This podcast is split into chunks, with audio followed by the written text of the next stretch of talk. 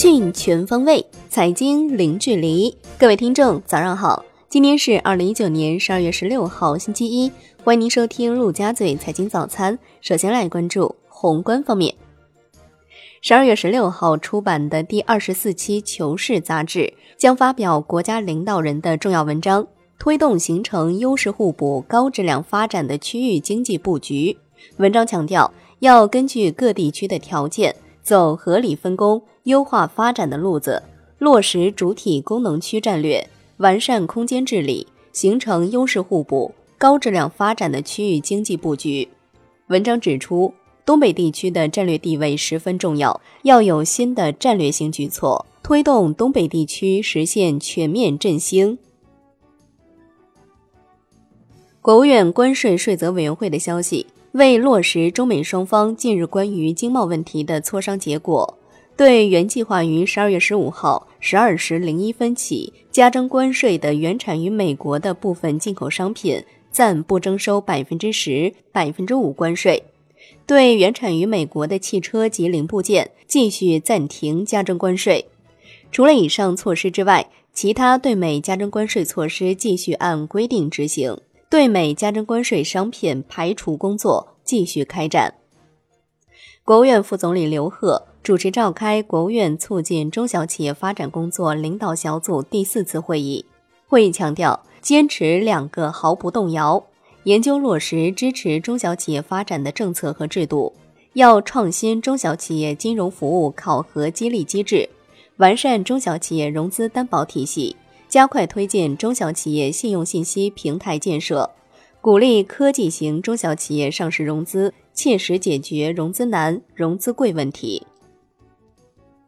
央行召开党委扩大会议，传达学习中央经济工作会议精神。研究部署贯彻落实意见。会议强调，明年金融工作要突出以下重点：一是坚持稳健的货币政策要灵活适度；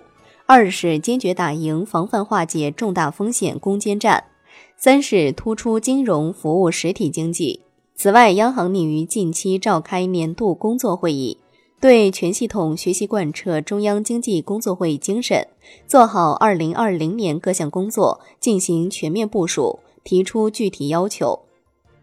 国资委党委书记郝鹏主持召开国资委党委会议，认真传达学习中央经济工作会议精神，研究贯彻落实措施。郝鹏强调，坚持稳中求进工作总基调，坚持新发展理念，加快国资国企改革。做强、做优、做大国有企业，增强国有经济竞争力、创新力、控制力、影响力和抗风险能力。最高法党组召开会议指出，要持续加强产权司法保护和知识产权保护，要加大知识产权司法保护力度，为创新驱动发展战略实施提供有力的司法服务和保障。要服务保障数字经济健康快速发展。国务院扶贫办主任刘永富表示，预计二零一九年我国减贫人口将超过一千万。截至今年底，百分之九十五以上的贫困人口可以脱贫，百分之九十以上的贫困县可以摘帽。来关注国内股市，中金所的消息，各家交易所在上市首支股指期权时。均选择广为市场认可和接受的市场基准指数作为合约标的物。沪深三百指数作为首个股指期权的标的物，具有以下特点：一是市场代表性好；二是较为成熟，机构投资者认可度高，市场基础好；三是风险可控。一则取消五十万资金准入门槛，个人投资者可以直接开通沪深三百股指期权的消息。中金所对此回应，沪深三百股指期权开户条件并未取消五十万资金准入门槛，期货公司会员不对投资者验资也需要满足多项条件。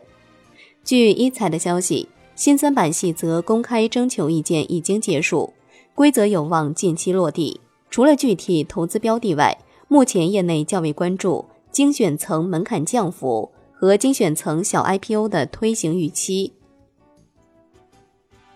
楼市方面，